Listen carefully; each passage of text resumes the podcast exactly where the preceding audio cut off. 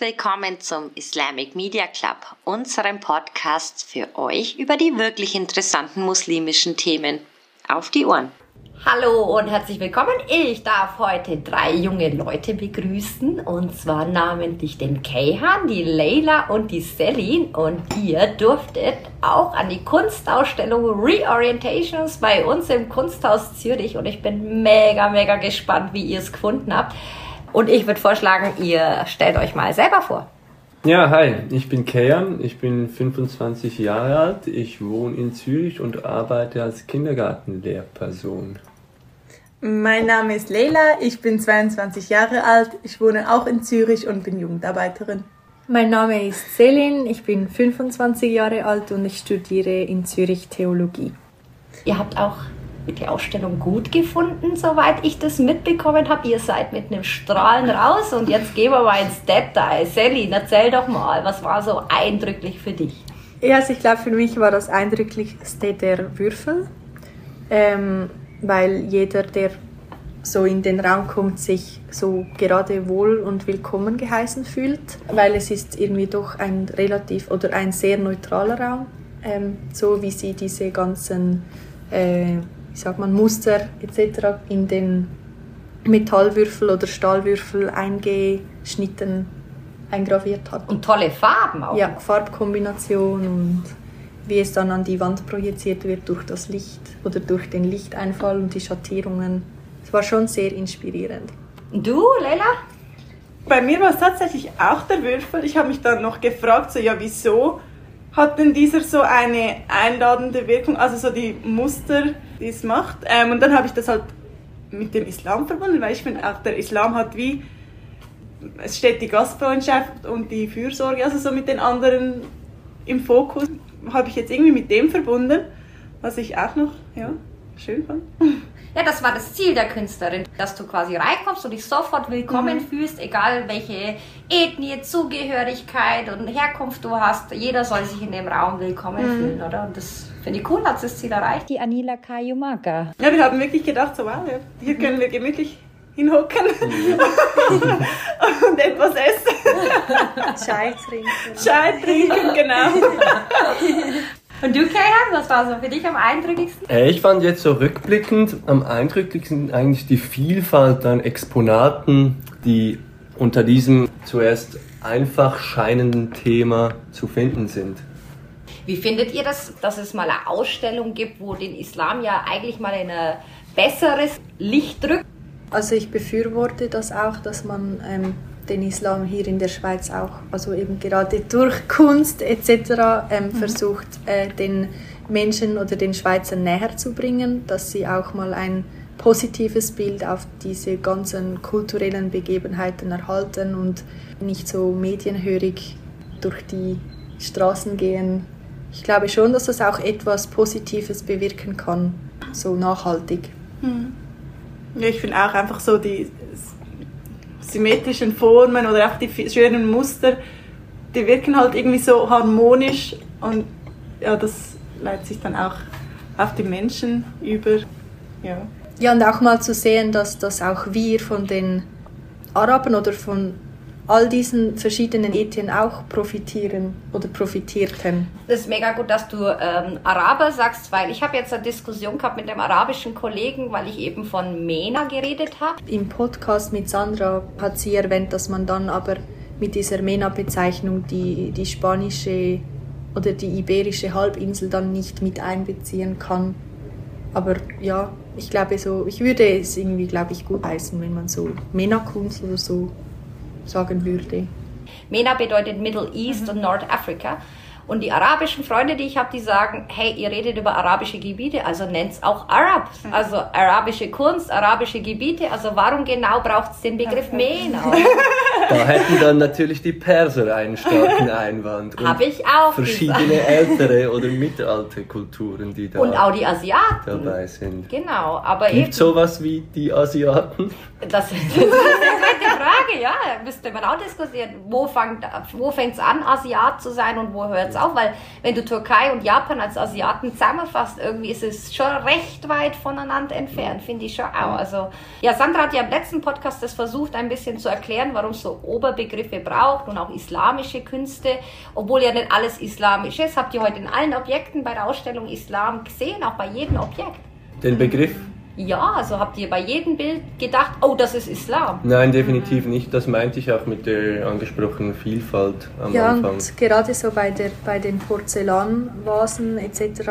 Ähm, war ich auch überrascht, dass man so die, den chinesischen Einfluss, also durch die Seidenstraße, ähm, sehen konnte. Oder das stand zumindest auch so geschrieben oder beschrieben. Ist euch auch aufgefallen, deswegen heißt es ja Reorientations, die Ausstellung. Hier wurde Copy-Paste gemacht. Also sprich, die westlichen Künstler haben von den östlichen profitiert und die östlichen von den westlichen. Man sieht es bei ein paar Objekten, wie zum Beispiel bei Klee, der dann irgendwie scheinbar Inspiration hatte und das irgendwie versucht hat, in sein Bild einzubinden. Habt ihr das nie erkannt? Ich würde sagen, das haben wir alle erkannt. Wir haben uns, glaube ich, auch darüber unterhalten. Es war ja auch mehrfach verschriftlicht oder in diesen Begleittexten, die man, finde ich, auch gut unterstreichen kann. Ich habe es sehr geschätzt, dass gerade Begriffe wie islamische Künste erklärt wurden, weil das schon auch, glaube ich, zu Fragezeichen führen kann, der Begriff und was man darunter versteht. Ich bin noch immer nicht ganz zufrieden mit dem Begriff islamische Künste. Ich würde es wahrscheinlich eher geografisch eingrenzen und der Begriff islamische oder islamische Kunst trägt in mir halt schon einen eher religiösen Hintergrund und es geht ja nicht primär darum bei den Exponaten dort. Also es sind aus meiner Sicht nicht alle Exponate so direkt mit der mit dem Glauben Islam verbunden. Ich finde, ihr habt das richtig festgestellt und auch gesehen, dass wirklich das nicht per se alles mit dem Islam zu tun hat. Wir haben beim letzten Podcast auch diskutiert, dass eine westliche Kunst auch ein blöder Begriff ist, weil was verstehst du jetzt unter westlicher Kunst oder so oder so ist das glaube ich schwierig und wir haben uns darauf geeinigt, dass die Künstlerwelt quasi einfach Oberbegriffe braucht, damit sie ungefähr wissen, in welche Richtung das das geht, oder? Ich möchte noch mal bei dem Copy-Paste bleiben. Habt ihr auch andersrum erkannt bei islamischen Werken oder bei islamischen Künstlern, dass die wiederum Einflüsse von Europa mitgenommen haben oder auf ihren Werken verewigt haben? Ja, es ist gerade diese goldene Schale, die wir zu dritt betrachtet haben und auch den Text dazu gelesen haben. Ähm, bei der war das der Fall. Eine, mm, ich glaube, es war Zink, das Material, ähm, mit ganz, ganz feinen Gravuren, ähm, mit italienischer und MENA-Herkunft. Ja, und ich habe mir auch überlegt, ob Ölgemälde, also diese Öltechnik, die kommt ja, glaube ich, ursprünglich aus Italien oder aus Florenz und äh, Umgebung und ob das auch, also weil die Türkei hat, stand, glaube ich, in engem Kontakt zu Venedig eine Zeit lang, ob dieser Einfluss Ölgemälde zu malen auch so italienisch ist. Das habe ich mir überlegt, aber für das bin ich zu wenig. Ich bin auch überfragt. Ich weiß nicht, vielleicht wissen die anderen zwei davon was. Nein, aber ich habe mir das gedacht. Ähm, auch bei diesen Bildern von, wie heißt dein Favorit? Osman. Hamdi Ja, bei, bei, bei diesen sind ja, wie sagt man, Realismus eigentlich, oder? Dachte ich mir, das sieht westlich aus. Das ist auch so groß, das Bild. Oder seine Werke, gell? Ich wusste gar nicht, dass die so, so groß sind. Ich habe mich nie irgendwie mit der Größe von den Formaten beschäftigt und bin sehr erschrocken, wie ich jetzt da das in live gesehen habe, den Koran lesenden Mann zum Beispiel. Das ist ja riesig, also Wahnsinn. Ganz eindrücklich habe ich auch die Strecke gefunden von Marwan Bassoni. Habt ihr die auch gesehen? Der hat nämlich die Moscheen in der Schweiz von innen nach außen fotografiert. Wie habt ihr das gefunden? Spannend, dass du das sagst. Ich habe nämlich gedacht, das sei ein Blick ähm, aus irgendeinem Zimmer und es gehe dabei eigentlich nur um die Teppiche, die dort liegen und nicht um eine Moschee. Good Ja. to know. Willst du damit auch sagen, dass die Moscheen häufig in dem Fall einfach in irgendwelche Häuser mit eingebunden sind in der Schweiz, oder?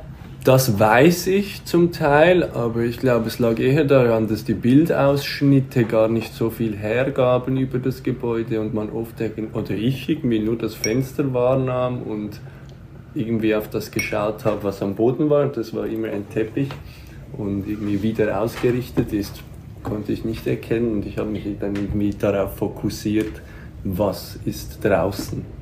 Und du, Leila, wenn du dort beten würdest in einen dieser Räume und diesen Ausblick, teilweise war es ja Ausblick auf den Sportplatz mhm. und so, wie würdest du das finden? Du bist ja aus Bosnien, vermisst du auch irgendwie so diese wunderschönen Bauten, die man teilweise in Bosnien bekommt, wenn man aus der Moschee schaut, aus dem Vorplatz, mhm. diese wunderschönen alten Gesteinbrunnen. Also schon ein anderer Blick, oder? Ja, das sind auch Sachen, die mir durch den Kopf gegangen sind. Also wenn ich jetzt irgendwie äh, in Bosnien oder in der Türkei in einer Moschee stehe und aus dem Fenster schaue, sieht es dann schon, schon anders aus oder es sind halt nicht irgendwie Industriegebäude gleich nebenan oder einfach irgendwie eine Hauptstraße. Also es hat schon eine andere Wirkung natürlich, ja. Also vielleicht auch eine andere Wertschätzung für mhm. Gotteshäuser. Also es ist ja nicht nur eine finanzielle Angelegenheit, weil reiche Muslime haben wir in diesem Land. Es geht ja mehr wirklich auch um Bauerlaubnis. Es geht darum, dass man quasi keine Minarette baut. Da müssen wir jetzt nicht weiter drauf eingehen. Genau. Oder eben, dass man irgendwie ein Stadtbild passt. Das ist ja schon auch wichtig. Mhm. Und trotzdem muss man sagen, man könnte ein bisschen schönere Bauten vielleicht schon erwarten. Oder ist das am Schluss gar nicht so wichtig? Gehst du oft in die Moschee? Ja, ich bin schon, also ich bin äh, in Schlieren in der Moschee und dort ist es halt wirklich mitten in einem Industriegebäude. Also du schaust raus auf einen Parkplatz und es ist halt wie, wenn du drinnen bist im Gebetsraum, ist halt eine gewisse Wärme halt, die es äh, also so von sich gibt und dann schaust du nach draußen und das ist so es ist halt hässlich, oder? Ja. Sind wir mal ehrlich? Also wenn, ich, wenn ich euch jetzt so höre, finde ich es noch interessant, dass, dass ihr auf die äußere Ästhetik zurückgreift, dass das auch ähm, im Zusammenhang mit Wertschätzung stehen kann, weil also ich kenne es einfach so aus der christlichen Perspektive, dass es gewisse theologische Ansätze gibt, dass es keine Rolle spielt, wo man betet, mhm. weil es halt nach innen greift und nicht nach außen oder dass die Umgebung keine Rolle spielt. Es gibt ja auch diese Ansätze, dass man eigentlich kein Gotteshaus oder keine Kirchen braucht, um Gott nahe zu sein. Deshalb finde ich es, also habe ich jetzt gerade so eure Aspekte oder Punkte interessant gefunden zu hören, dass man es halt eben auch anders betrachten kann, also nach außen und dass halt die Gesamtumgebung auch ästhetisch stimmen muss oder stimmen müsste, um Gottes Ehrfurcht ähm, zu zeigen oder zeigen zu können oder Gott näher zu sein. Also das ist mir jetzt so gerade so durch den Kopf gegangen. Und wie siehst du das, Kern? hat das eine Relevanz, ob das Gotteshaus schön ist?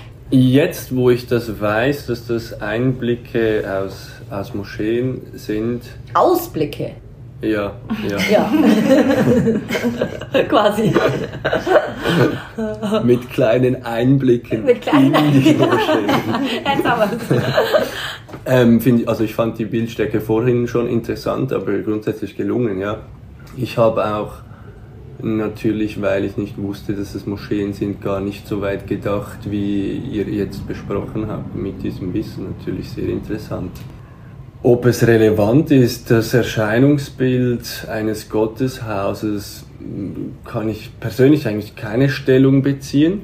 Aber es gibt natürlich Ansätze, das irgendwie historisch zu erklären ich glaube, da könnte man noch ewig drüber reden, aber ich würde an der Stelle mal noch an unseren Podcast verweisen, wo es um Moscheebauten in der Schweiz geht. Haben wir nämlich eine Folge gemacht, die ist mega interessant, sehr gelungen und da geht es wirklich nur um Architektur. Was mir noch in den Sinn gekommen ist, während ich diese Fotos ähm, angeschaut habe, ist so, also es hat mich ein wenig an eine Parallelgesellschaft erinnert, also halt, oder das ging mir so durch den Kopf, dass man äh, nicht so viel als Außenstehender von der muslimischen Community mitbekommt, wenn man selbst nicht interessiert ist, mit diesen Gemeinschaften äh, oder Gruppen in Kontakt zu kommen. Und ähm, diese Perspektive, die, die der Fotograf so ähm, gezeigt hat, mit diese, es ist so wie eine Parallelwelt. Also man sieht so das Innenleben einer Moschee und draußen geht das Leben in der Schweiz, so das eurozentrierte Leben weiter. Ja, mir ist eben eins in den Sinn geblieben, wo ich dachte, doch, das würde ich eigentlich noch nice finden, so als Aussicht beim Beten und das ist eben der Sportplatz, weil du halt einfach auf die grüne Wiese schaust. Ich finde das beruhigend, mhm. also ist doch schön, da kannst du auch meditieren, weißt und das fand ich eigentlich ganz cool. Aber eben, wenn du erzählst, dass in Schlieren auf dem Parkplatz mhm. schaust, das ist halt nicht so einladend. Dann magst du lieber schöne Vorhänge hin und schaust auf die schönen Vorhänge, oder? Ja, und wie habt ihr Gülsün Karamustafas Videoarbeit gefunden? Uh, war das das Ding mit den Leopardkleidern? Ja. ja, das ist natürlich direkt ins Auge gestochen. Mm, ich glaube, wir waren alle ein bisschen irritiert zuerst, aber wenn man sich mit dem Text befasst hat, ähm, war es eigentlich noch spannend. Ich glaube, ich kann es jetzt nicht mehr ganz richtig wiedergeben, aber es ging irgendwie darum, ähm, dass Frauen sich eine Bubble gestalten, in der sie sich frei ausleben konnten, fiktiv. Und die Leopardmuster standen da, glaube ich, stellvertretend als Provokation, weil sie sexy, wild und noch ein paar andere Adjektive sind. Kam gut an, oder? Kam gut an. Was sagen die Girls? ja, es hat mich ein wenig so an, an Prostitution aus den 90er erinnert. Schon? Also nicht so Pretty Woman-mäßig. Diesen Leo Leopardenkostümen und so. Ja, äh, Kostümen. Also ja, diese Musterkleider. Gleich noch spannend, dass die Anordnung im Kunstmuseum gerade, also dass dieses Kapitel oder dieser Film gerade angeordnet wurde nach, dem, nach der Thematik vom Harem. Mhm. Also irgendwie ein wenig vielleicht feministisch angehaucht. So einen Einblick in die Frauenwelt früher und wie sich das Ganze entwickelt hat und die Selbstbestimmung der Frauen. Weil also diese Künstlerin oder die da in der Türkei in, in die Harems besucht hat, hat ja auch, wollte ja irgendwie oder hatte die Absicht, ähm, die Welt eines Harem von innen zu zeigen. Realistisch. Realistisch. ja, und deshalb könnte ich mir gut vorstellen, dass die, die diese ganze Kunstsammlung angeordnet haben, vielleicht so ein wenig von der Selbstbestimmung der Frau ausgegangen sind. So und deshalb dieser Film nach der Harem-Thematik äh, angelegt wurde. Ja, interessanter Gedanke auf jeden Fall. Also vor allem gibt es ja die Harem-Bilder auch aus der Mogul-Dynastie. Und wenn man die Bilder aus der Mogul-Dynastie anschaut, dann, also dann kann man 100% davon ausgehen, dass die von einem Mann gezeichnet wurden. Und trotzdem ist es sehr interessant, dass in dieser Zeit, also wir reden von äh, 13. Jahrhundert, gell, oder 14. Jahrhundert oder 13. bis 16. Jahrhundert, trotzdem mutig auch, dass in der islamischen Welt quasi solche Bilder entstanden sind. Die Sandra hat mal letztes Mal dazu noch gesagt, ja, aber das war dann wirklich nur den, ähm, den, den ähm, Moguls, also in ihren Palästen und so halt äh, zugänglich, gell. Es war dann nicht beim 0815 Menschen drin hängt, aber äh, es war aufgehängt. Also es war Kunst, wo sich quasi die, ähm, die obere äh, oder die Obrigkeit quasi reingehängt hat, oder? Und das ist schon interessant, dass in so einer Zeit trotzdem, dass man so offen war für so offene Kunst auch. Leila, das Schlusswort. Ähm, mir als Muslima hat besonders gefallen, dass Facetten der islamischen Künste im Vergleich zu Mediendarstellungen vielfältig, verbindend und willkommen dargestellt wurden. Sally. Es lohnt sich, die Ausstellung zu besuchen, weil man sich unter anderem auch inspirieren kann dazu für eigene Kunst zu Hause. Ich glaube, für Jugendliche könnte die Ausstellung insbesondere spannend sein, weil die Exponate oftmals in aktuellen Kontexten diskutiert werden, politisch oder gesellschaftlich. Ja. Mhm. Hey, vielen herzlichen Dank, habt ihr euch heute Zeit genommen für den Podcast. Ähm, ich wünsche euch alles Gute und man sieht sich hoffentlich bei einer nächsten Kunstausstellung, wenn ihr Bock habt. Danke. Aber klar. Danke, Tuba, das wünschen wir dir. Das war toll. Dankeschön. Danke, Sandra auch. Bis zum nächsten Mal.